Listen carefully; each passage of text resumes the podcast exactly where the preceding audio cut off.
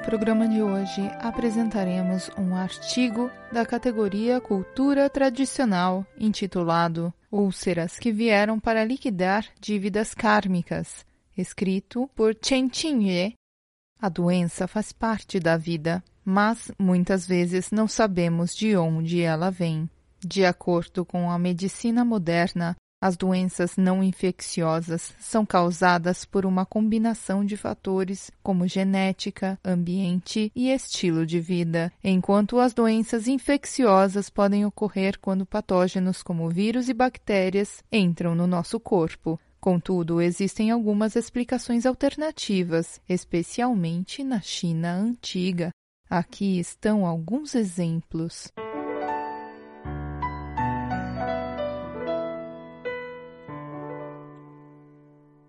Uma úlcera que podia beber.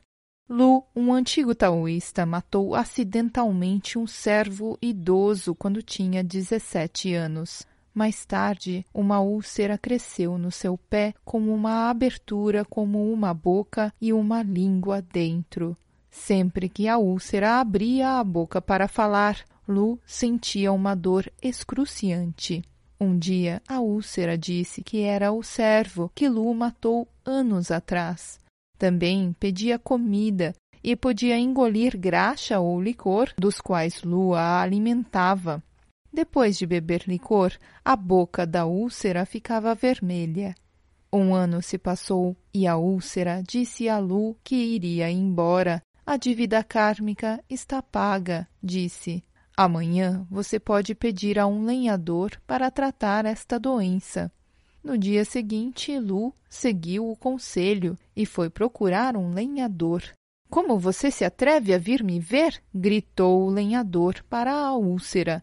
Eu vou lidar com você esta noite. Então foi embora. Naquela noite, Lu sonhou com uma divindade vestida de armadura dourada que lhe deu um remédio e disse como tomá-lo. Lu seguiu as instruções e a úlcera foi curada logo depois.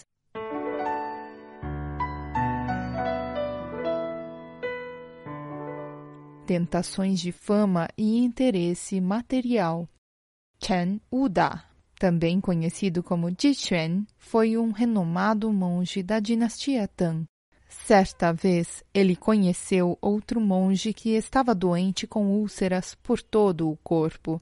Por causa do cheiro insuportável das úlceras, todas as pessoas o evitavam e apenas Chen cuidava dele incansavelmente. Após sua recuperação, o monge avisou Shen que este passaria por tribulações mais tarde, mas poderia ir para Penzhou, na atual província de Sichuan, e encontrar ajuda ao lado de dois pinheiros em um templo na montanha Chalong. Mais tarde, Chen foi muito respeitado pelo imperador Yizhong, que reinou de 859 a 873 d.C. O imperador frequentemente o visitava e o honrou com um precioso assento de madeira de ágar.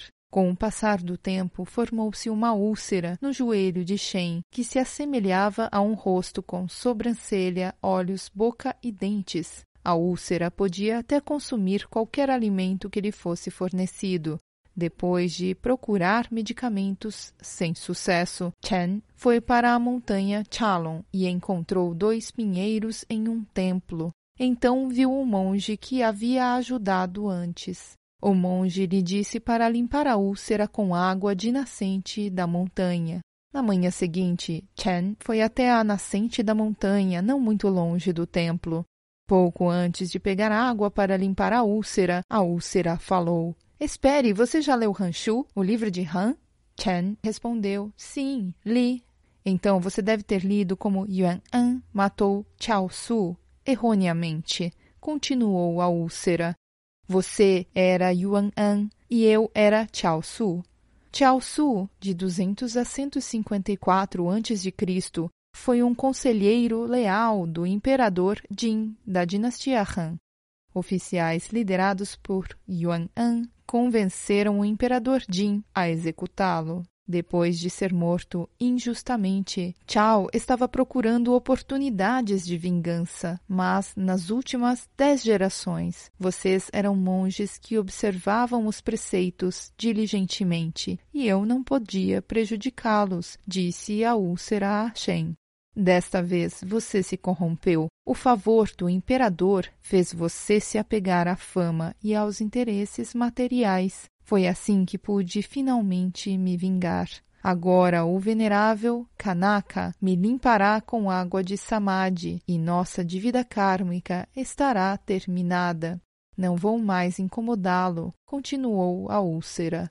Chen então limpou a úlcera com água da nascente. Foi tão doloroso que ele desmaiou ao recuperar a consciência, descobriu que a úlcera havia desaparecido. Quando olhou para trás, o templo estava tão distante que quase nem podia vê-lo. A partir de então, Chen cultivou na montanha e nunca mais saiu de lá. Também escreveu vários artigos descrevendo esta história e agradecendo ao venerável Kanaka. Depois de ser purificado pelo venerável Kanaka, o ressentimento de Chao foi removido e ele também começou a cultivar.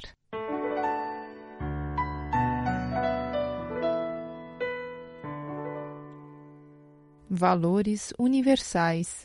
Lin, uma praticante do Falun Dafa na China, também experimentou algo semelhante há dois anos. O Falun Dafa é uma prática de cultivo para o aprimoramento da mente e do corpo, baseado nos princípios verdade, compaixão, tolerância.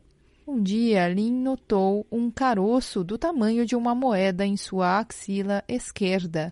Era um pouco duro, com um centro elevado que parecia esbranquiçado. Depois de algum tempo, um ponto preto se desenvolveu no centro da área branca, Certa vez, ao ler o Zhuang Falun, que contém os principais ensinamentos do Falun Dafa, Lin percebeu que esse caroço poderia ter algum relacionamento kármico com ela na história. Ela disse gentilmente ao caroço: Sou uma praticante do Falun Dafa e todas as minhas células estão assimiladas aos valores universais, verdade, compaixão, tolerância.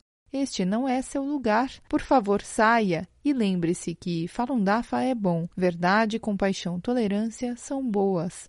Dois dias depois, Li notou um círculo vermelho do tamanho de um ovo aparecendo ao redor do nódulo. A área dentro do círculo vermelho começou a inchar. Você está aqui há dois anos. Por favor, saia em três dias, disse Lin. Quando você sair, por favor, leve toda a substância ruim consigo. Agora, vamos recitar juntos. Falam Dafa é bom. Verdade, compaixão, tolerância são boas. À meia-noite saiu pus daquele caroço com um cheiro insuportável. O pus amarelado continuou na manhã seguinte. Lin também puxou algo de três centímetros de comprimento com o diâmetro de um pauzinho. Sua superfície era lisa como carne de peixe. Então o caroço encolheu. Um dia depois, a abertura se fechou e uma casca se formou. Uma semana depois, tudo voltou ao normal. O poder da compaixão é enorme, pode dissolver todos os conflitos, explicou Lin. Pode nos trazer bondade, calor e paz. É por isso que recomendo o Falun Dafa a todos.